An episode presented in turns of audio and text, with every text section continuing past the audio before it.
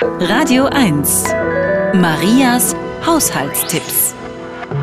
Gebrauchte Aufgussbeutel mit schwarzem Tee sollte man nicht wegwerfen, sondern einfach in eine mit Wasser gefüllte Gießkanne legen und ziehen lassen.